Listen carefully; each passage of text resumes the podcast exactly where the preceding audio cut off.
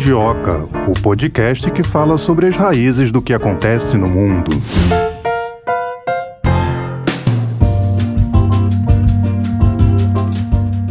Foi dada largada em mais um episódio aqui do Mundioca, abrindo mais uma semana. E vamos. Ah, eu tô ansiosa para falar com esse convidado de hoje, que é um convidado super especial, para falar de um livro que tem um título polêmico. É sim, é um professor que assim a gente segue nas redes sociais. Gosto muito dele, autor de um best-seller, já vou falar, já te atropelando. Que fala sobre um país que está sempre presente aqui no Mundioca. Se você pensou China, acertou. O nome do livro é China, Socialismo no século XXI. Um nome bom, né, Thay? É, um nome polêmico aí, que é esse livro que é fruto de trabalho teórico e estatístico do nosso convidado, Elias Jabur, e também de Alberto Gabriel. Essa obra analisa a China do ponto de vista da potência que a China se tornou né, nas últimas décadas. E falando também sobre a locomotiva do sistema econômico mundial, fazendo uma breve reflexão. Afinal, o que é o socialismo chinês? Essa é uma bela pergunta. Só completando a sua informação, o coautor desse livro, Alberto Gabriele, é um economista italiano. E a China é um dos países que mais cresceram nas últimas décadas, em média mais de 10% ao ano, e tem surgido no sistema internacional como um rival para os Estados Unidos. Aliás, vamos render esse tema com o nosso entrevistado, o único entrevistado de hoje. Assim como o século XX foi o século americano, o século XXI já é chamado por alguns analistas do século chinês. Será que é verdade isso, Thay? É, tem muita gente apontando aí a China como a número um da lista, né, das potências mundiais. É, outros já falando que em pouco tempo a China pode tirar esse, essa liderança dos Estados Unidos. Ou seja, quem acredita que já derrubou a liderança dos Estados Unidos afirma isso. Já quem não acredita projeta que isso vai acontecer em pouco tempo. E tem gente que diz também que a China não está nem um pouco preocupada com isso, que isso é uma questão que a mídia chamada mídia ocidental, né, daqueles países, é, acredita ser. E por isso é importante conhecer melhor como a China atua no cenário global. É um país que vai ser o país com a maior economia e forças armadas no mundo nos próximos anos. Na América Latina, na África, a presença chinesa tem sido bem intensa. A gente já falou isso aqui em vários episódios do Mundioca, a China na África, a China e a Rússia, a China e o Brasil, ou seja, China em tudo. É, isso faz parte do discurso que a própria China adota, né, de trazer uma nova ordem mundial tornando o mundo multipolar, né? Não existe uma potência dominante ou duas disputando lá a bipolaridade. Não, é um mundo multipolar. Esse é o discurso que a China adota e muitos países é, acabaram simpatizando com essa ideia, concordando com isso, por isso surfam na onda da China, que é a nossa maior parceira comercial, né? Que é a nossa maior parceira comercial. Será que essa parceria comercial ela poderia ser ainda melhor? Será que ela pode ser ajustada no governo Lula? Todos esses são temas que a gente vai abordar com o nosso entrevistado. A gente também vai falar com o nosso entrevistado, vou fazer essa pergunta para ele. Será que a política externa da China é mesmo neutra? Eu já vi alguns veículos de comunicação tratarem dessa forma. Outro projeto chinês também de um case de sucesso é a nova Rota da Seda, né? A gente já falou várias vezes aqui no Mundioca sobre esse projeto que parece que cada vez mais tem outros países fazendo parte, né? Recentemente tivemos a Argentina fazendo parte aí da nova Rota da Seda, uma rede histórica de rotas entre Ásia, Europa e a África, que proporciona o comércio entre vários países. É, Road Belt, como eles falam, né? Por falar em Argentina, eu lembrei de outro assunto também, um país que quer entrar. A gente vai falar do BRICS. Será que todo mundo quer entrar no BRICS? Muitos países querem entrar no BRICS para estar ao lado da China? Qual que é a vantagem disso? A China também, que agora registrou queda na população pela primeira vez em 60 anos, eles já não estão mais com a política do filho único. Como é que será que a China vai lidar com isso? Será que vai faltar mão de obra? Como é que fica a previdência deles? Um país cada vez com pessoas mais velhas. A China também perdeu é, o posto de país mais populoso do mundo, agora em segundo lugar. O primeiro é a Índia. É, a Argentina, ainda falando sobre essa adesão à nova Rota da Seda, foi a primeira grande economia da América Latina a fazer parte desse projeto chinês com a entrada da Argentina, agora são 145 países fazendo parte da nova Rota da Seda. Eu falei aí, vários países, centenas, né? Centenas de países. Falar um pouquinho da história da política externa da China, tá? A China tem uma rica história que remonta à antiguidade, se mantendo como a maior potência regional por quase toda a sua existência, né? Isso teve um profundo efeito sobre a formação da identidade chinesa, que se autoproclama o Império do Meio, o que é inclusive o significado da palavra China em mandarim. O imperador chinês estava acima de todos os outros governantes terrenos, ele tinha um caráter de divindade que o delegava a poder supremo. Por isso, a civilização chinesa, na maior parte da sua história, era formada por um único império unificado, em que as relações que possuíam com outras culturas eram de pagamento de tributos ao imperador e não uma relação de reconhecimento mútuo. Assim, a sociedade chinesa se manteve por milhares de anos, quase que intocada por influências externas, ou seja, a política externa da China era quase inexistente. Agora tudo mudou, né?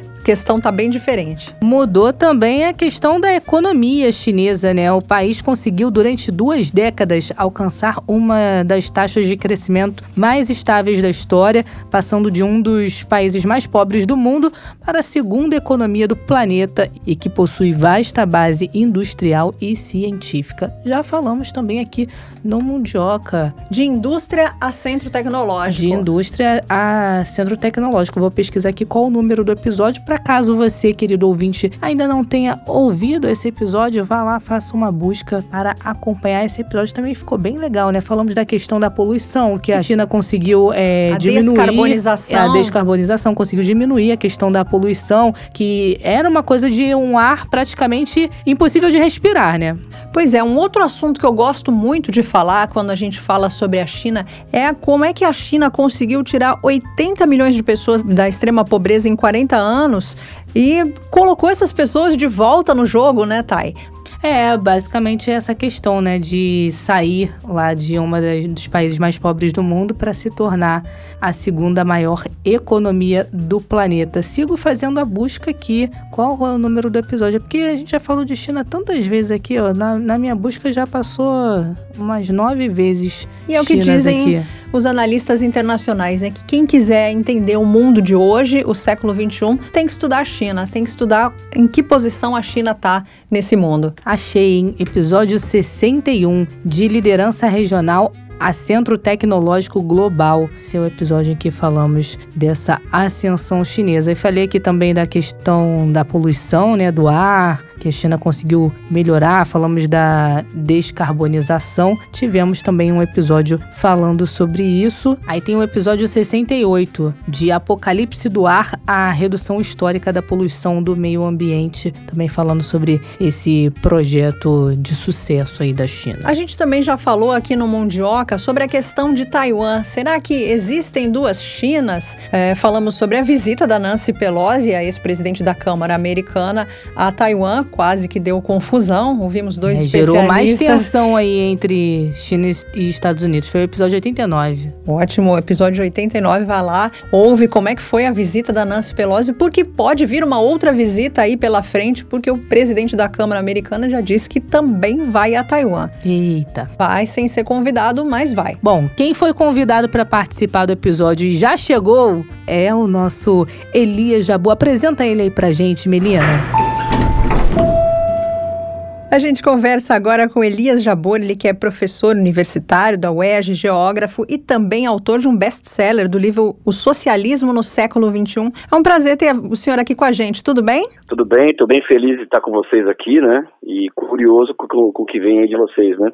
Vamos lá. Vamos lá, vamos começar te perguntando por que, que a política externa da China tem sido assim tão bem sucedida? Eu acho que eles, quando você tem um país com uma capacidade de, de gerir os seus próprios interesses dentro dos esquemas que, que eles mesmos é, é, construíram, ou seja, no caso da China, diferentemente do Japão, da Coreia do Sul, por exemplo, e que são países que emergem a partir do, do pós-segunda guerra mundial, atrelada à área de influência dos Estados Unidos, a China fez uma revolução em 49, o que deu liberdade de manobra para a China gerir a sua política externa de acordo com seus interesses, né? Aliado a isso, a China construiu uma baita base material nos últimos 40 anos, principalmente, evidente, evidente que que desde 49, mas de forma mais acelerada nos últimos 40 anos, que garante ela mais soberania ainda diante do mundo, ou seja, ela se transformou na oficina do mundo, ela se transformou na, no maior, maior credor líquido do mundo, ou seja, a China sozinha empresta para os países em, em desenvolvimento mais do que o FMI e o Banco Mundial juntos, né? E hoje a China ela é, a, é a maior provedora de, de, de, bens públicos do mundo, né?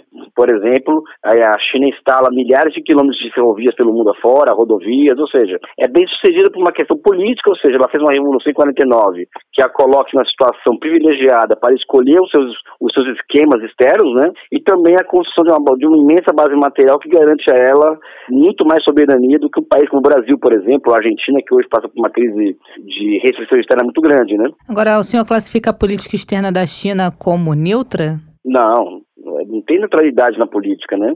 A China ela, ela busca ela busca os interesses dela, né? Assim como nós deveríamos buscar os nossos interesses, né? Assim, os, assim como os americanos buscam os interesses deles, né? Então cabe a nós aqui no Brasil observar essa tendência da China de como que ela opera a sua política externa e buscar oportunidades para o Brasil dessa política externa que a China tem, né? E não são poucas as oportunidades que abertas ao Brasil, né? Mas isso é uma outra discussão.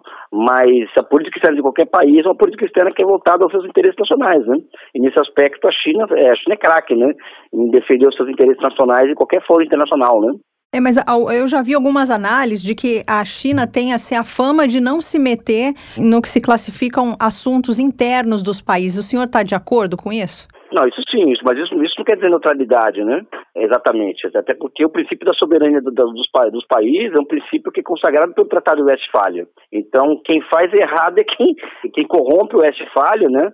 É, que é um tratado de 1600 e pouco, algo assim, que inaugura os Estados Nacionais modernos, né? E, e, a, e a, própria noção de soberania nacional, quem faz errado é quem, é quem se mete na, na, política interna de países, de terceiros países, né? Então, o que a China faz é seguir uma orientação em política externa que é consagrada tanto no Tratado de Versalhes quanto na Conferência de Bandung de 1955, falso engano, em que, em que a China se coloca e outros países à disposição do mundo, mas desde que a soberania nacional e, a, e, e, os, e as escolhas de cada país sejam respeitadas. Né? Então, se a China tem relações com a Arábia Saudita, os problemas com a Arábia Saudita é problema dos sauditas, né? Mesma coisa com o Brasil, e assim deveria ser com todo mundo, né? Ou seja, cada, cada país cuida do seu, né? Literalmente, né? Mas isso, quer, na minha opinião, não quer dizer neutralidade, muito pelo contrário. Eu acho que ela se coloca como, como uma, uma, uma alternativa à dominação atlantista por ser, por ter esse tipo de, essa forma de atuar no, com os países com os quais ela mantém relações, né? Agora, professor, aqui no Mundioca a gente sempre fala sobre a China, e eu queria saber se, na sua opinião, o Brasil tem se interessado mais pela China, se esse interesse cresceu nos últimos anos? Eu acho que cresceu. É, por exemplo, eu estudo a China hoje há 25, 26 anos que eu estudo a China, desde que eu tive meu primeiro artigo aprovado para publicação, já são 26 anos, né?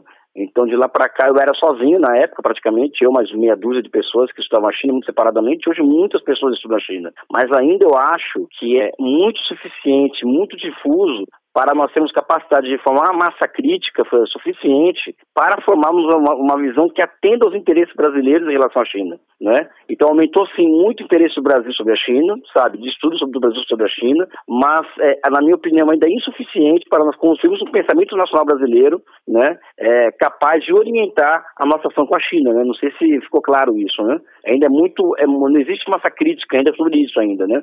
Até porque boa parte dos estudos sobre a China é carregada por, por estereótipos, por preconceitos e por juízos de valor, né? E nós acabamos por, que por isso, sendo levados a ter uma desinformação muito grande sobre a China, é, nós perdemos oportunidades que a China pode nos oferecer, né? Mas é evidente que aumentou, aumentou vamos dizer assim, a, a curiosidade de, de se estudar a China e tal, né? Mas ainda nós não, nós não temos uma massa crítica formada capaz de formular um pensamento brasileiro capaz de guiar nossa, nossa ação em relação àquele país, né? 26 anos estudando a China, né? Há 20 anos não se falava tanto da China quanto hoje, né? O que que despertou o seu interesse para conhecer a China? Então, as pessoas se enganam muito, muito, porque elas me chamam de sinólogo, especialista em China, e não é esse o meu objeto de pesquisa, né? Na verdade, o meu objeto de pesquisa é o socialismo. Então, desde a minha, da minha, desde que entrei na universidade, eu coloquei na minha cabeça que o que eu queria provar ou não né? Se o socialismo ele é uma, uma formação econômico-social plausível de funcionar, eu teria que provar isso cientificamente, né? Ou seja, a, minha, a tarefa da minha vida foi é tentar provar cientificamente que o socialismo é uma formação, formação econômico-social que pode funcionar, né? Então, ao buscar tentar responder essa questão, que não é nada fácil, né? Não é uma questão trivial, mas no, no que tange as ciências sociais, acabei me encontrando com a China, porque a experiência que a, a, maior experiência no mundo hoje que advoga o socialismo, advoga o socialismo é a China, independente do que as pessoas acham que a China é, né? Mas os chineses advogam o socialismo e ao advogar o socialismo, despertou minha curiosidade, né? Porque acabou no soviético, então sobra China, Cuba, Vietnã, Coreia Popular e tal, Laos. Então, qual que seria a grande experiência, o grande, o grande case a ser estudado do socialismo realmente existente no mundo pós-União Soviética? A China. Então, estou nessa desde 2000 e, desculpa, desde 94, 95, estou nessa, né? Tentando provar se o socialismo funciona de verdade ou não, se é possível nós falarmos que o socialismo funciona, né? Então, por exemplo, esse livro que eu lancei, ele é uma última, uma última aproximação é, com a finalidade de responder essa questão que, que, que, eu levantei há 26 anos atrás. Né? Professor, e a China é socialista ou capitalista? Eu sempre vejo essa questão né, nos estudos que eu faço aqui para produzir o Mundioca, sempre tem essa questão. O senhor tem como responder? Então, primeiro que no, do ponto de vista do marxismo, essa é uma falsa polêmica, né? Porque se você fala que o objeto é A ou B, você, vai, você está se utilizando de um instrumento filosófico chamado princípio da identidade, que é de Kant, de Immanuel Kant. Então significa que A não, né, não pode ser B, B não pode ser A. Significa que para Hegel, que é a superação de Kant, e Marx, A mais B igual a C. Né? Então, o que acontece na China? A China é uma combinação de modos de produção que estão ali eh, operando em unidade de contrário. Então, na China você tem socialismo, você tem capitalismo, você tem comuna primitiva, você tem forma, formas históricas eh, como, a, eh, como de propriedade privadas, coletivas, ou seja, você tem uma miríade de formas é, de modos de produção e relações sociais de produção em troca né, que estão ali bailando entre si, uma, uma, uma empurrando a outra, né? E qual é a questão a ser feita? Qual que é a forma histórica que predomina no final das contas e que dá, que dá cara àquela formação econômica e social? Na nossa opinião, tendo em vista os esquemas de propriedade da China e de poder político, o que sobressai na China é a forma pública de propriedade. A China tem hoje 96 conglomerados empresariais estatais no núcleo estratégico da sua economia, o que significa que ter empresas, ter 96 conglomerados empresariais é, do, do, do porte da Petrobras, como era na época do Lula da Dilma, da Dilma não agora, nos no núcleo estratégico da economia. É o setor público que é o setor público que entrega os efeitos de cadeamento que o setor privado se, se aproveita para, para poder existir. É o setor público que gera os, efeitos, os ciclos de acumulação da economia. Além do mais, a China é um país em que os bilionários, os ricos, os capitalistas não ocupam o poder político, né? Então, por isso nós acreditamos que a China é uma formação econômica e social orientada ao socialismo, né? Mas nós deixamos bem claro no livro que é um socialismo ainda muito embrionário, ou seja, um socialismo que ainda está nascendo, dando seus primeiros passos na Terra, na, na, na, na sociedade, no mundo, porque só tem 100 anos de idade de socialismo, né? E 100 anos de idade não é simplesmente nada na história humana. Então, o socialismo que, que se vê na China é um socialismo envolto em contradições de múltiplas ordens, né? Que, que, que, que se combina com as, com as contradições típicas do capitalismo, porque lá na China tem capitalismo, mas é um socialismo que existe, né? E que, por si só, a meu ver, e do Alberto Gabriele, a China já já se trata da engenharia social mais avançada que existe no mundo hoje, né? E por que se fala que tudo que vem da China é manipulado pelo Estado? Existe algum interesse por trás dessa narrativa? É, é legal que todo mundo fala isso, mas ninguém fala como acontece isso, né? Você percebeu isso já? Que as pessoas falam, por exemplo, aqui um exemplo bem claro, né? Você confia nos dados da China? Aí eu pergunto para as pessoas, você confia nos dados do Banco, do Banco Mundial? Aí a pessoa fala que confia. Não, sim, confio. Então tudo bem. Os dados que do, do, que, da, do, Banco, da, do, Banco, do Banco Mundial sobre a China, né, que estão lá os dados todos lá, é, é feito a partir de um convênio entre, entre o Banco Mundial e a China e os, todos os países que fazem parte da base de dados do Banco Mundial e o Bureau de Estatística, de Estatística da China, ele é quase que é, fiscalizado pelo Banco Mundial. Né? Ou seja, então, manipulação de dados, ou seja, pode acontecer, mas é muito difícil acontecer na, com relação à China, né? É o dado sobre coronavírus, por exemplo. Tudo bem, você não pode acreditar, você não precisa acreditar. Então, você também não pode acreditar na John Hopkins University, por exemplo, que é quem, que é quem entrega diariamente o número de mortes na China, por exemplo. E tem gente deles na China operando também. Não estou falando aqui que a China é limpinha, que a China é correta, que a China passa, ela, ela passa tudo, tudo conforme, conforme as coisas acontecem, mas quando existem interesses estatais por trás, tudo pode acontecer. Então, você pode desconfiar da China, como eu posso desconfiar dos Estados Unidos. Eu não acredito, por exemplo, que os Estados Unidos e a Europa são sociedades mais abertas do que a chinesa. Ninguém me, ninguém me eu, nessa, eu sei que eu estou indo contra vento e maré, mas ninguém, ninguém me prova que a França, a Alemanha, a Inglaterra, os Estados Unidos são sociedades mais democráticas que a chinesa, por exemplo. Eu falo de quem, eu falo pelo nome de quem estuda a China há 30 anos quase, há 26 anos. Né? Ninguém me convence disso. Então, eu acho melhor nós entrarmos nas entranhas daquela formação social, na história de 5 mil anos de civilização, na história de um Estado que existe antes de Cristo, ou seja, quando Cristo nasceu, a China já tinha um Estado Nacional consolidado, a China é um país que tem concurso público há 1.500 anos, a China produziu é, é, filosofias tolerantes, civilizatórias, na mesma época que Aristóteles e Platão, ou seja, quando nós tiramos esse, esse, esse, esse papo rastaquera de dados sobre a China, informações sobre a China, e colocamos um pouco de lado e colocamos história na conversa, eu acho que muda completamente a feição da própria conversa, né? Como você pode perceber, né? Então acho que não temos nem que confiar nem desconfiar dos dados da China, eu acho. Temos que olhar e observar a realidade. O mesmo vale pro, o que vale para a China vale para os Estados Unidos, vale para a Europa, vale para o Brasil, etc, etc, né? Numa opinião particular, né? Eu queria falar sobre esse plano de tirar 80 milhões de pessoas da extrema pobreza em quatro anos. Para você, é uma das coisas mais admiráveis que a China já fez? Não, eu acho que a eliminação da pobreza extrema foi o maior na China, com, com um país com as características geográficas da China, ou seja, é um país com 1,4 bilhão de habitantes, 20% da população mundial, somente, somente 5% das terras agricultáveis no mundo, com problemas de abastecimento de água, etc, etc, etc. Um país que teve crise de fome, duas mil crises de fome em dois mil anos de história, né? Eu acho que é mais do que isso. A China, ter, a China ter eliminado, eliminado a pobreza foi o maior feito da história humana na Terra, inclusive, na minha opinião. Né? Não tô, eu estou comparando com o homem chegar à Lua, com as cachorras, as cachorras chegarem na órbita espacial, saírem, saírem da órbita terrestre, ou seja, é o maior feito da história mundial.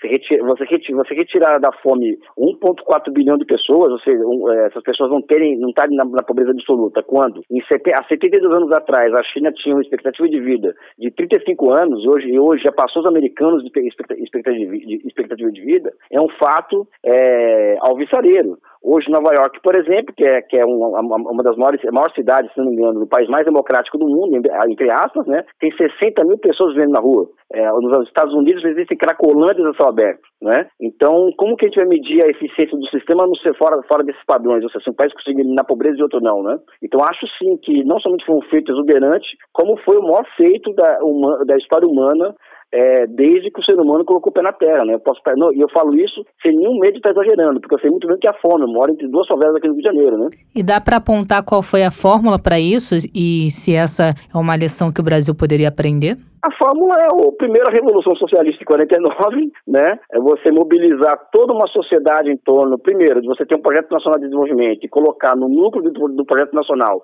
a eliminação da pobreza extrema. Então a China conseguiu mobilizar toda a sociedade em torno da eliminação, eliminação da pobreza. E nos últimos oito anos, 3 milhões de quadros foram saíram do, da cidade, da universidade e foram para o campo atuar para combater a pobreza extrema. Tanto é que eu tenho comentado com meus orientandos aqui, que, trabalham com essa questão da fome na China, o fim da fome, que existe uma ciência por detrás do combate à pobreza na China que nós temos que descobrir qual ciência é essa. Não é uma coisa que, que não é Bolsa Família, não é que é algo, acho que é algo super favorável, não é compensação, é, nada disso. É geração de emprego para as pessoas, geração de renda para as pessoas. É se utilizar, por exemplo, de plataformas como o 5G e a inteligência artificial para a criação de novos mercados no país, né? Ou seja, as pessoas elas conseguem, conseguiram abrir negócios no, em cima de uma montanha na China a partir do aplicativo de 5, a partir do 5G. Hoje, metade das antenas do mundo de 5G estão na China, estão na China e foram amplamente utilizadas durante, durante o processo de, de, de, eliminação da pobreza. Então, existe uma receita que nós temos que, que descobrir ainda qual é, mas que envolve muita ciência, inclusive. Envolve muita ciência.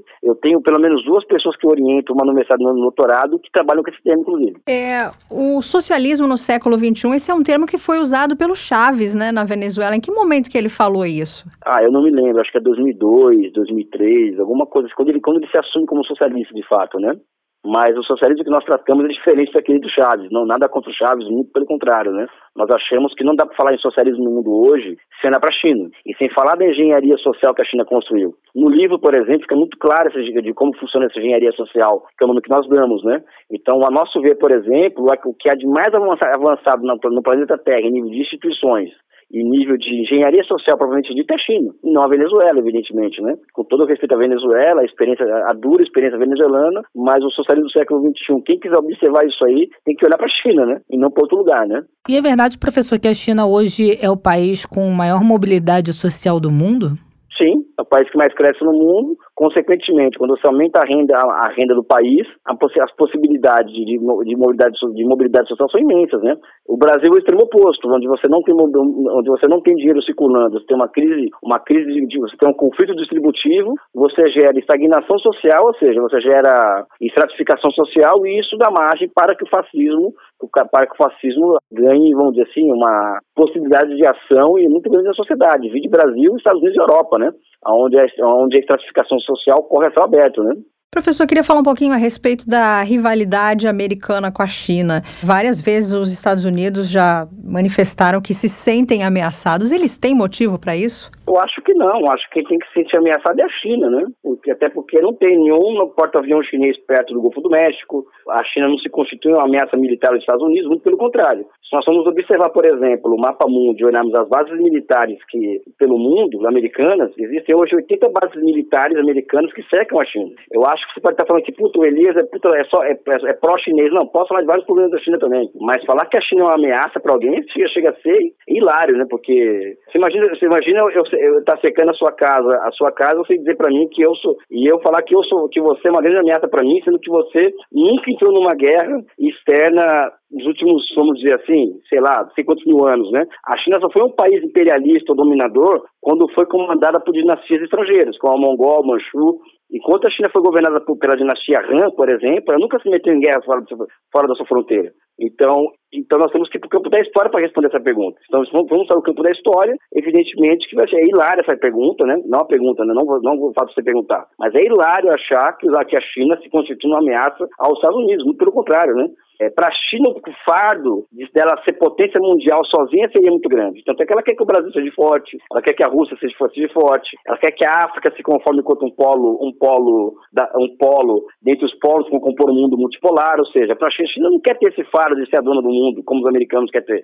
Né? Então, não acredito que a China seja uma ameaça aos Estados Unidos. Né? Evidente que ela é uma ameaça no sentido, no sentido de alcançar os americanos tecnologicamente, isso é fato, né? mas uma ameaça militar de jeito nenhum, né? Mas de jeito nenhum. E muito menos uma, uma, uma ameaça aquelas que, olha, eu quero vencer essa guerra para poder impor a minha vontade sobre dos outros. Não, não, não, a China, na história da China não existe isso. A China nunca impôs a sua vontade em outros países. Elias, você está falando uma coisa que, que, que porque você é pró-chinês? Não. A história prova o que eu estou falando porque eu não sou biólogo, não sou físico, não sou químico, eu não trabalho com, com experimentação em laboratório, com ratinho, com, com, com, macaco, eu trabalho com o meu campo de experimentação é história. E a história demonstra que a China não é esse bicho-papão que, que se prega. Ao contrário, quem, quem os Estados Unidos tem, é o próprio né, hegemon violento da Terra, né? Então esse discurso aí que muito a mídia, né, e alguns especialistas abordam de que a China pode acabar alcançando essa hegemonia global, seria na verdade a China redesenhando a geopolítica, né? Sim, ela já está redesenhando a geopolítica na medida em que ela entrega para o mundo hoje, porque hoje existe uma onda de falar que a China que a globalização acabou, ou seja, os Estados nacionais voltaram pro, pro, para o protecionismo e tal, e que a globalização, da forma como ela foi vendida na década, década de 90, ela acabou. Eu não concordo com isso. Eu acho que a China hoje entrega uma outra globalização alternativa à globalização financeira da década de 90, que é uma globalização que ela é centrada na exportação de bens públicos, como estradas, ferrovias, que é a nova rota da seda, né? Então a China ela cresce com taxas de investimento de acima de 40% em 40 anos, monta uma imensa capacidade produtiva, né? E hoje ela exporta a capacidade produtiva para o resto do mundo. Ou seja, a possibilidade de, de construir pontes, ferrovias, é, é, hospitais, enfim, uma série de bens públicos no mundo. Eu acho que essa é a globalização que a China está entregando ao mundo e é a partir dela que está redesenhando a geopolítica mundial. Vamos falar um pouquinho sobre o BRICS. Você acredita que muitos países têm manifestado a vontade de entrar nesse bloco para estar ao lado da China? Eu acho que, vamos cá entre nós, o mundo está de saco cheio da FMI do Banco Mundial, né? Sabe? Desculpa usar esses termos aqui num, num programa sério como, da, como o seu, né? No Mundioca, né? Mas não tá de saco cheio de você pedir do, do, do FMI de emprestar 20 bilhões e condicionar que você tem que condicionar o, o empréstimo. Você vai ter que privatizar, vai ter que abrir conta de capital, vai ter que desregular leis, leis trabalhistas, ou seja, ninguém aguenta mais isso, né? Ou seja, no, mundo, hoje eu costumo dizer para as pessoas, quem leva a sério os americanos hoje no mundo, são aquele, aquela meia dúzia de países que eles chamam de Ocidente, né? Sabe? Que na verdade é a Inglaterra, a França, que é aquele meia dúzia de países. Ou seja, eles acham que, 20%, que, a, que as ideias de 20% da população mundial pode se impor diante do resto do mundo. Então, hoje o que acontece? A China é uma, uma grande supridora de bens públicos, as pessoas não querem saber, os países hoje não querem lição de moral de democracia e de direitos humanos, elas querem dinheiro, querem desenvolvimento, querem infraestruturas, querem é, é, indústria. E quem quer oferecer isso para o mundo? É a China. Então, por isso que é quase que natural essa tentativa de muitos países em querer fazer parte do BRIC, porque o BRIC é uma alternativa real mesmo à dominação exercida pelo, pelo chamado Ocidente, né? que é essa meia dúzia de países aí que, que se reúne de vez em quando no G7 e acho que o mundo ele pensa, pensa, como se há 50 anos, pensa como se fosse estivéssemos há 50 anos atrás, né? Eu acho que não é uma real, é, uma, é um parceiro ideal para muita gente, né? Agora, essa parceria o senhor pontuaria por conta desse discurso da China de redesenhar a geopolítica e os outros países concordarem com isso? Ou tem algo, algum interesse, seja para obter recursos da China, uma parceria comercial mesmo?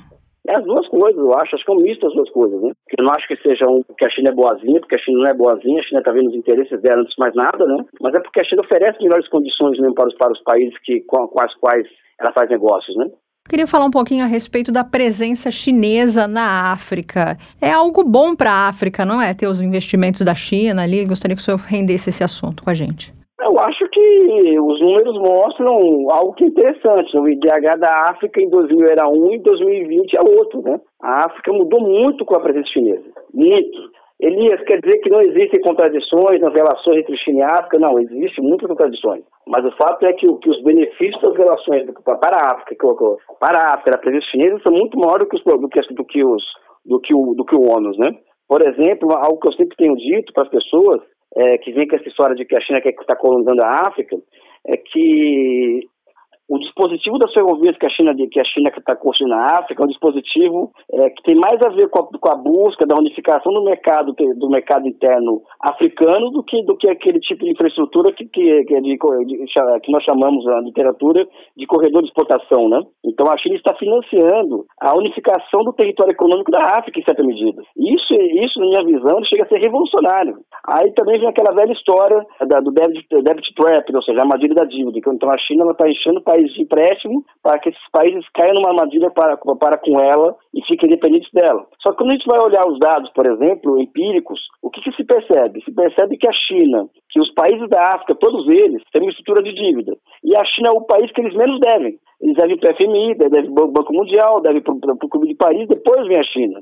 Então a China está longe de ser um país que é, de ser a boazinha, né, de querer ser a salvadora do mundo, mas também está muito longe de ser um país como a França, por exemplo, está ficando provado que a China, a França, ela pratica senhoriagem na África, ou seja, os, é, tem, tem 12 países, por exemplo, cujas moedas são impressas na França, fora o fato de haver, de haver por exemplo, em Burkina Faso, é, trabalho infantil e minas de ouro, por exemplo, né? Então, é, essa diferença básica entre, entre a civilizada França e a, e a incivilizada China na África, né?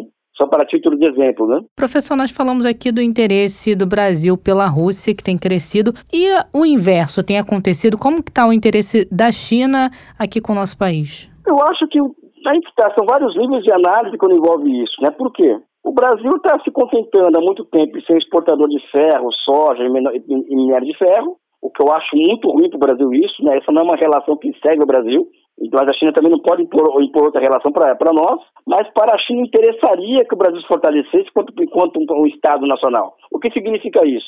Para a China interessa que o Brasil se industrialize, cresça, que o Brasil importe, inclusive, inclusive bens públicos deles, como trens de alta velocidade. Então, o interesse que a China tem no Brasil hoje, como disse o próprio embaixador chinês recentemente, é discutir uma agenda estratégica de alto nível, né? E essa agenda estratégica, estratégica de, alto, de alto nível envolve o quê? Envolve parceria na, na indústria verde, envolve parceria no processo de industrialização, parcerias em projetos de infraestruturas comuns, entendeu? O que não é fácil acontecer né? Porque o Brasil se acomodou muito essa, essa ideia de que temos que exportar soja, ferro, soja, ferro, minério de ferro e petróleo, que, hoje comporta 80% das nossas exportações, até uma agenda estratégica em relação à China. Porque eu acho que nós temos muito em relação ao Brasil e China no campo do comércio, e muito pouco no campo estratégico, né? Ou seja, política comum, ter uma política de investimento chinês no Brasil e vice-versa, ou seja, falta massa crítica, como eu disse aqui no começo, para pensar estrategicamente a relação Brasil e China.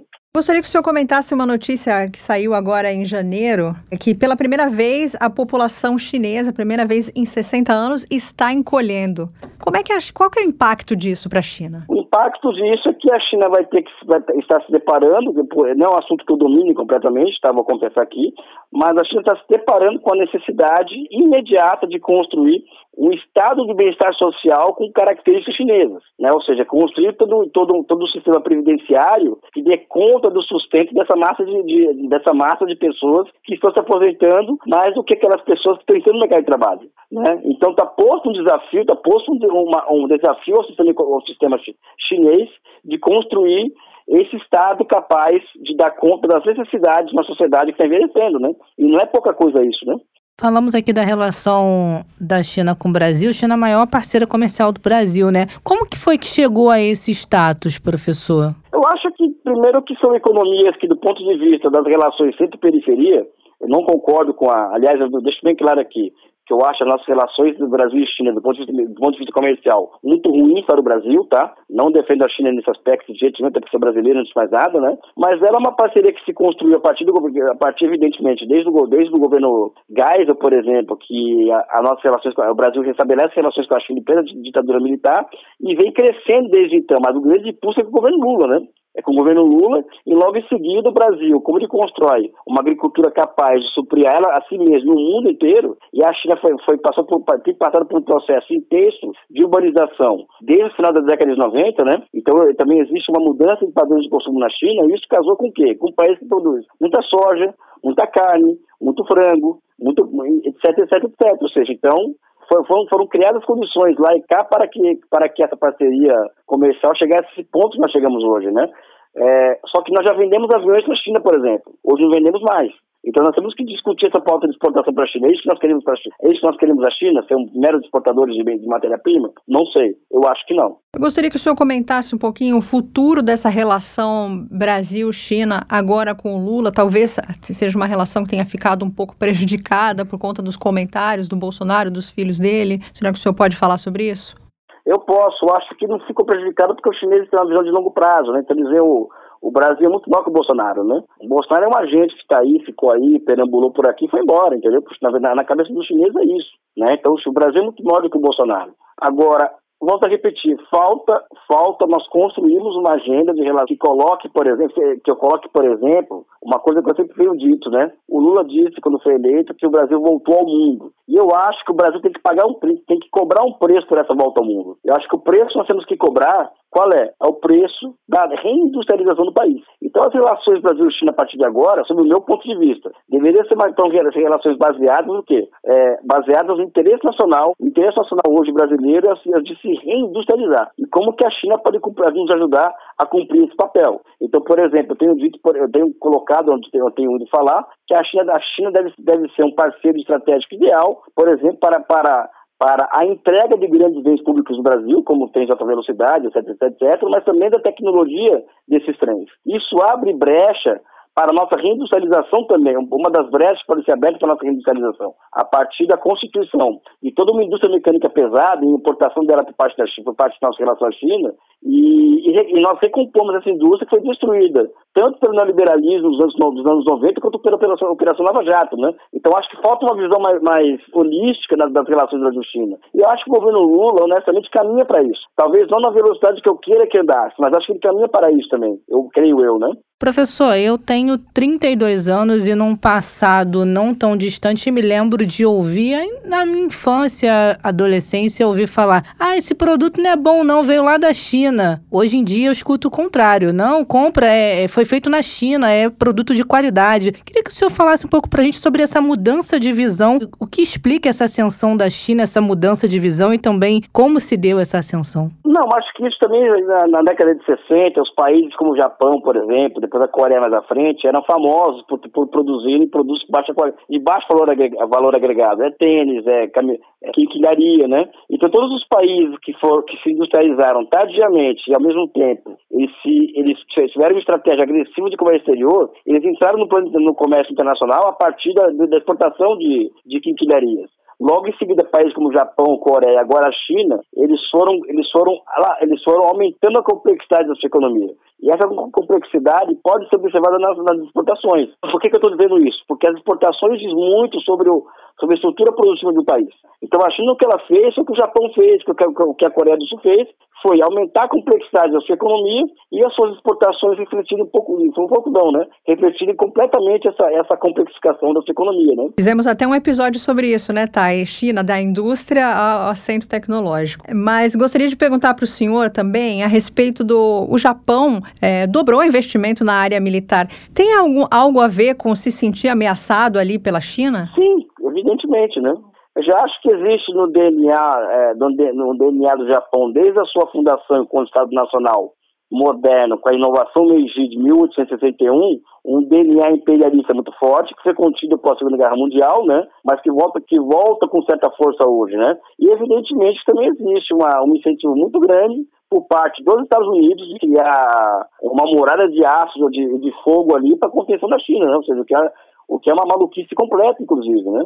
Sabe? Então, o Japão é um pouco o espelho do que manda os Estados Unidos fazerem. Né? O Japão não é um país, um país autônomo, né? Que goza de soberania, de soberania nacional. Então, não, o Japão é praticamente uma colônia americana. E como colônia, colônia americana, é um país ocupado militarmente, né? Pelos Estados Unidos, ele vai fazer os americanos incentivarem e mandarem, né? Então, os americanos hoje querem, querem que eles buscam fazer uma corrida armamentista contra a China, né? E usam o Japão para isso, né? Isso que está acontecendo é, literalmente, né? Essa questão da China se fazer presente em todos os continentes, com uma presença presença expressiva, era algo que fazia parte do plano ali da China? Eu não sei te responder essa pergunta assim, de forma literal, né? O que acontece é que o capitalismo ele, ele entrou em uma fase chamada financeirizada, em que o capitalismo ele deixa de produzir bens para se concentrar na especulação financeira como modus operandi principal do sistema, e isso fez com que o capitalismo se transformasse em algo cada vez mais muito instável e com crises recorrentes. E isso, isso foi abrindo espaço para que a China, a China ocupasse o lugar, de, o lugar de vários países do mundo em outros lugares. Né?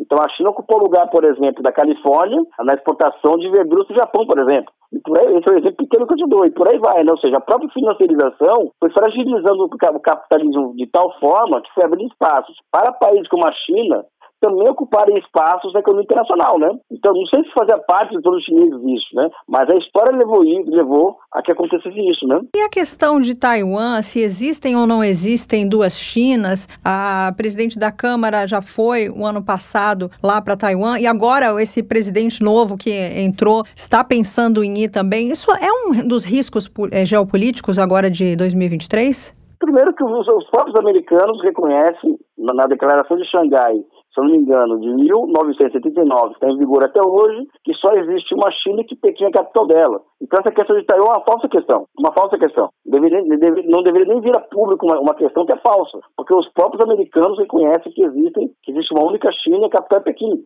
Lógico, né, que Taiwan, era por, por uma série de circunstâncias, ela, ela é uma, ela se transformou na maior, na maior vendedora de chips para a China, a principal fábrica de chips de, de, abaixo de 7 nanômetros a TSMC, portanto, Taiwan hoje ela, ela, é parte integrante da, da batalha pela fronteira tecnológica entre China e Estados Unidos, isso interessa para os Estados Unidos a desestabilização do estreito de Taiwan, né? Então, é, é uma falsa questão, porque os americanos não respondem essa questão, mas que de vez, é, de vez em quando aparece aqui alguém, é, algum maluco na Casa Branca, que aliás é o que mais tem ultimamente é maluco na Casa Branca, né? Trazendo essa questão à tona. Então, a, o estreito de Taiwan vai virando uma zona explosiva, né? Então, eles, os, americanos vão chegar lá para fazer outra visita, vão. Só que Taiwan pode ficar uma semana sem, sem poder entrar e sair ninguém, porque a China já é capaz hoje de fazer um cerco naval e um cerco aéreo sobre Taiwan.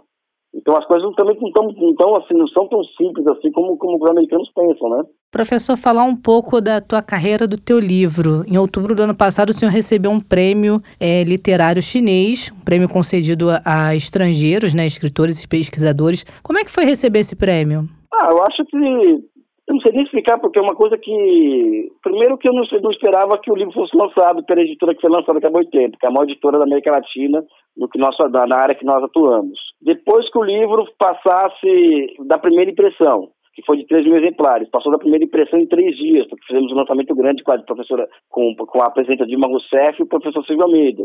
E depois que o livro virasse, por uma série de circunstâncias, best-seller. né? Então, acho que o livro, por exemplo, já chegou a mais de 20 mil cópias vendidas, o que é um fenômeno no mercado editorial brasileiro, e ficou por alguns dias na lista entre os 10 mais vendidos do Brasil. Ou seja, um livro, um livro que tem China Socialismo no nome, ser um dos mais vendidos do Brasil durante alguns dias, é um feito que acho que, que talvez nenhum livro marxista no Brasil, na história do Brasil tenha, tenha, tenha tenha, tenha, tenha, tenha sido tenha recebido, né? Então o prêmio acabou coroando esse processo, né? Evidente, foi um dia talvez um dos mais felizes da minha vida, né? Tirando a, quando meu filho nasceu ou quando o Corinthians foi campeão mundial duas vezes, né? Foram dias marcantes para mim, mas certamente é uma coisa que porque você está concorrendo com gente do, do mundo inteiro e você ser escolhido, né? Para ganhar um prêmio desse e mais, né?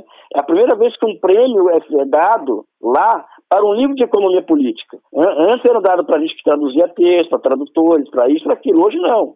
Deram um livro que, para, um, para, um, para dois estrangeiros né, que escreveram sobre o país deles, que sem autorização deles, inclusive. Ou seja, nós fizemos a nossa, nós montamos a abordagem para entender a China sem a anuência dos chineses, ou seja, é, isso, isso é um reconhecimento que é uma, algo simplesmente impressionante, né? né? E eu acho, inclusive, uma, é uma grande vitória do marxismo brasileiro, né? Eu não sou marxista europeu, eu não sou marxista americano, eu não sou influenciado pela escola de Frankfurt, ou seja, tenta buscar uma visão, uma visão brasileira do, do, do, próprio, do próprio marxismo, do, do materialismo histórico, né? E, consequentemente, nós conseguimos construir uma visão nossa daquele processo chinês, não influenciada pelo marxismo aqui no ocidental, que é o marxismo que comanda hoje e tem muita voz na universidade e nos próprios, próprios partidos políticos, né? Mas é uma emoção que não tem tamanho, você não sei nem descrever essa emoção, né? Que o livro chegou a ser traduzido, professor, para o mandarim? Tem uma tradução para o inglês, que pela Urtled, né, que é a maior editora do mundo, né, é, de ciências sociais, e também a China. Ano passado, a, a editora da Escola Central do Partido comprou os direitos de tradução, ou seja, não somente ganhamos o prêmio, quanto o livro vai ser traduzido e estudado pelos chineses, né? O que é algo que também é um motivo de orgulho muito grande e de legitimação do que nós pensamos, né? Que prestígio, hein, professor? Não, não prestígio. eu, vou trabalhar assim, sabe? Como eu disse pra você, eu não imaginava que fosse acontecer uma coisa dessa, né? Chegar no nível que chegou a publicação, né? É, não, não, sei se ia conseguir escrever o livro, conseguimos. Se ia conseguir sair por essa editora, conseguimos. Se ia conseguir vender a primeira, a primeira, o primeiro lote de 3 mil exemplares, vender em 3 ou 4 dias, né? Por conta dessa live de, de, de, lançamento maravilhosa que nós fizemos, né? E depois as coisas, as coisas foram acontecendo, foi abrindo espaço para um debate mais amplo sobre a China, que nos proporcionou nos proporcionou essa possibilidade de ganharmos o prêmio, virar um best-seller, etc, etc, né? E furarmos a bolha do debate sobre a China no Brasil, né? Então não existe mais hegemonia uma visão, da visão, uma visão neoliberal sobre a China, e muito menos uma visão marxista acadêmica sobre a China. Né? Existem visões diferentes dentro da própria esquerda e nós impusemos a nossa, né? Em relação às polêmicas, o livro aborda alguns assuntos, assim, tirando o título, né? É, polêmicos? Depende de que polêmica você está falando, né? Sabe, não, não sei qual dizer. O livro em si, é, em si só é polêmico porque desde o começo nós nos colocamos no, na tarefa de ressignificar e reconstruir muitos conceitos de marxismo, né? Para muita gente, Marx, é uma religião, um dogma, a ser seguido. Para nós não, para nós é uma ciência. E como toda ciência histórica, tem que mudar ao longo do tempo. Então, assim, se você for observar bem, quem leu o livro percebeu que nós quebramos, vamos dizer assim, uma visão que permeia o marxismo sobre a construção do socialismo, uma visão que mais de 100 anos. Nós, nós quebramos essa tradição de pensar o socialismo dentro de uma caixinha, com parte fria, com categorias apriorísticas, né? Nós, nós quebramos com isso. E isso por só já é polêmico, né? Mas até agora não apareceu alguém ainda no Brasil capaz de fazer uma resenha crítica dizendo que, é, e polemizando conosco, né? Ainda não apareceu isso, né? É, estamos esperando até hoje, né? Então é, é difícil falar de pontos polêmicos. Para mim o livro por só já é polêmico pelo título, né? China e socialismo, ou seja, quem acha que a China é socialismo no Brasil hoje? Na esquerda, por exemplo, você pegar um professor marxista na universidade, ele vai falar que a China é socialista? Não, vai falar que é, é capitalismo de Estado, é não sei o que, mas não é socialismo. Então o senso comum diz que a China é, né, que ele é direita, não diz que a China é socialista. Então o próprio nome do livro já, já, é, um, já é uma polêmica incrível de ser enfrentada, né? Voltando à, questão é, Estados Unidos e China, eu queria que o senhor falasse sobre aquele pacote que sanciona a importação dos chips e semicondutores chineses. Qual que foi o impacto disso? É muito negativo para a China isso, porque em tese isso retarda o desenvolvimento tecnológico chinês, né? Porque a, a Holanda tem uma empresa de uma empresa que é fundamental para a produção desses chips, é, dessa, dessa, vamos dizer assim, infraestrutura dos semicondutores, ela está proibida de exportar para a China. Por outro lado, a China, mesmo com isso, avançou muito na diminuição do gap entre, entre ela e os Estados Unidos. Por exemplo, ano esse ano agora, ano passado, foi anunciado que a China adquiriu a capacidade de construir chips de 7 nanômetros. Aí tem um problema da escala. Se a China poderia ter, ter, fazer ter escala de produção para isso. Conseguiram, ou seja, conseguiram, conseguiram passar por uma barreira. Ainda faltam umas duas barreiras para a China superar até chegar lá. Então prejudicou, prejudicou, mas acho que também isso leva para a China ter um impulso interno, ou seja, é que eu falo para as pessoas, a China está queimando dinheiro em praça pública para poder alcançar os americanos, né? Então só foram duas mil startups foram inauguradas, pra, pra, inauguradas com o dinheiro do Estado para poder fazer, fazer experimentos, é, experimentos com vistas a enfrentar essa questão, por exemplo, né? Então acho que a China, o, o, o bloqueio ajudou, prejudicou, mas ajudou muito mais a China nesse aspecto, né? Queria que o senhor comentasse um pouquinho a relação, a amizade sem limites da Rússia com a China. É uma amizade sem limites. Né?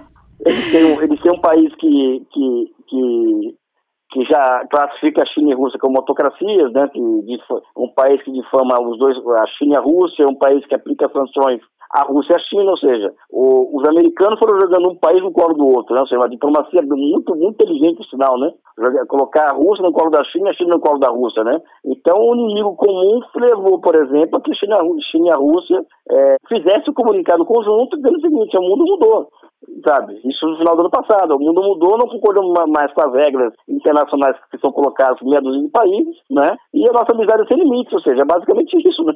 Sabe? É, é quase que a, uni, a, a União Eurásica acontecendo de fato, né? Hoje, por exemplo, muito mais importante do que o G7, por exemplo, é a Organização para a Cooperação de Xangai, onde se reúne metade da população do mundo, que é a China, que é a Índia, que é a Rússia, que é os países da antiga União Soviética, sabe? É, um, é, é, um, é, um, é, uma, é, uma, é uma área, por exemplo, muito mais importante do ponto de vista do comércio internacional do que do que o G7, né?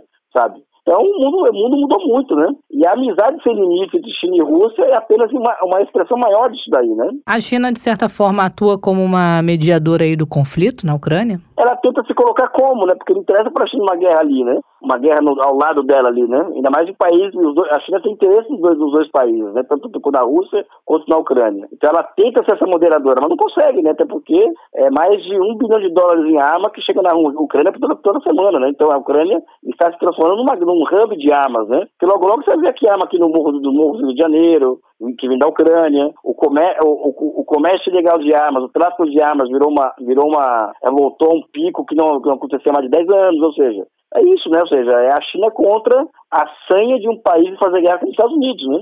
E como é que está a relação da China com os países árabes? Melhorando cada vez mais. Ela teve agora, fala, o, o Xi Jinping foi recebido com com todas as pompas pelo, pela Arábia Saudita, porque ela anda muito puta com os Estados Unidos, né? Por uma série de questões. E os dois países já estão negociando petro-yuan, yuan, né? Ou seja, a China comprar o petróleo da Arábia Saudita em yuan, né? Não mais em dólar, o que é uma, uma paulada significativa na, nos Estados Unidos, né? E essa relação está se estendendo para os Emirados Árabes, né? E o Irã, que apesar de não ser árabe, né? É um país que é muito próximo da China hoje, né? em todos os aspectos também, né? Tá certo, a gente conversou com o professor Elias Jabor, professor universitário da UERJ, geógrafo e autor do best-seller China, o socialismo no século XXI. Obrigada por ter dado uma amostra, um tasquinho aqui para os nossos ouvintes. Eu tenho certeza que eles ficaram com muita vontade de ler o seu livro. Olha, obrigado pelo convite, foi uma honra falar com vocês, né? Quero agradecer novamente e mandar um beijo no coração de vocês. Obrigado pela oportunidade. A gente que agradece o senhor ter aceitado, professor. Até uma próxima. Tchau, tchau. Valeu. Tchau. Tchau. Ó, vamos dar o serviço serviço completo, né? Porque quando o cara é bom, a gente tem que enaltecer mesmo, né? Falei do prêmio aí que o professor ganhou, foi o Special Book Award of China, que é um prêmio anual que reconhece tradutores, escritores, pesquisadores e outros profissionais estrangeiros que realizam contribuições e intercâmbios culturais entre a China e o mundo. É bom falar com ele, né, Thay? Deu até vontade de ler o livro dele. Eu só achei que você ficou um pouco decepcionada quando ele falou que era corintiano. Ah, claro, né? Ainda mais é, morando aqui no Rio, imaginei que ele ia torcer para outro time. Não vou falar assim que é o time do Flamengo, mas um outro time.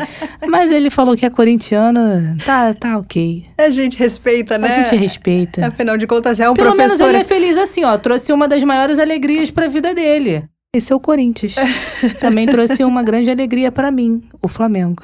E você, ouvinte, torce para qual time? Comenta lá no Twitter, arroba Mundioca com K. Aí diz pra gente seu time, qual foi a maior alegria que seu time já trouxe para sua vida? Vocês não sabem, mas eu vou revelar aqui. A Tayana já foi repórter de esporte. Eu já fui, na, no início da minha carreira como repórter. E, na verdade, eu escolhi o jornalismo por causa do futebol, né? Aí era um grande sonho. Aí eu tive, na época, uma oportunidade de ir para uma outra empresa, né? Um, um, um veículo, assim, com maior audiência e tudo mais. Mas aí eu, não, disse não para poder realizar o sonho de trabalhar com esporte numa rádio menor, com menor audiência, que na época só funcionava na frequência do AM, que quase ninguém escuta. Enfim, realizei o sonho, fui feliz e deu tudo certo. E é bom que o rádio ele ensina muito, né? Eu também comecei a minha vida no ah, rádio. é porque no rádio você tem que aprender a fazer tudo, né? Você edita, você faz a, a entrevista, você se vira na rua, você tem que apurar, você, Você mesmo se produz. É, você faz tudo. E tudo tem que ser resolvido na voz. Se não for na voz, não é de outro jeito, né? É. Então, forma muito profissional trabalhar em rádio. Tem muita gente que se decepciona quando me conhece pessoalmente, fala: "Poxa, te escutava,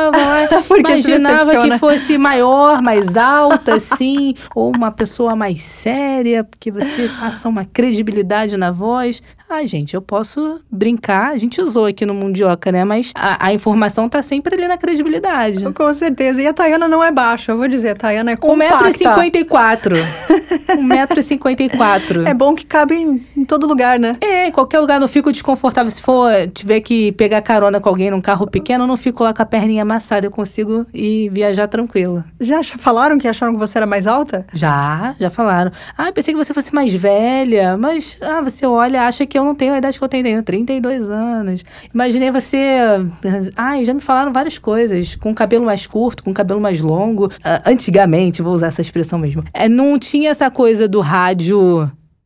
Você vê o rádio, né? Como tem hoje com o avanço da tecnologia, com a internet, que tem as lives, tudo mais. A pessoa só escutava e pela voz ficava imaginando como deve ser fulano de tal. Aí depois veio essa coisa das lives, aí é, o repórter na rua que faz o vídeo sobre a matéria que ele tá fazendo, repórter de rádio. Aí o ouvinte consegue ver mais, ter uma relação mais próxima com o jornalista, né? Pois é, quem sa- quiser saber como que nós somos, pode ver as nossas chamadas Lá ali. no Twitter, Arroba Mundioca. arroba Mundioca com K.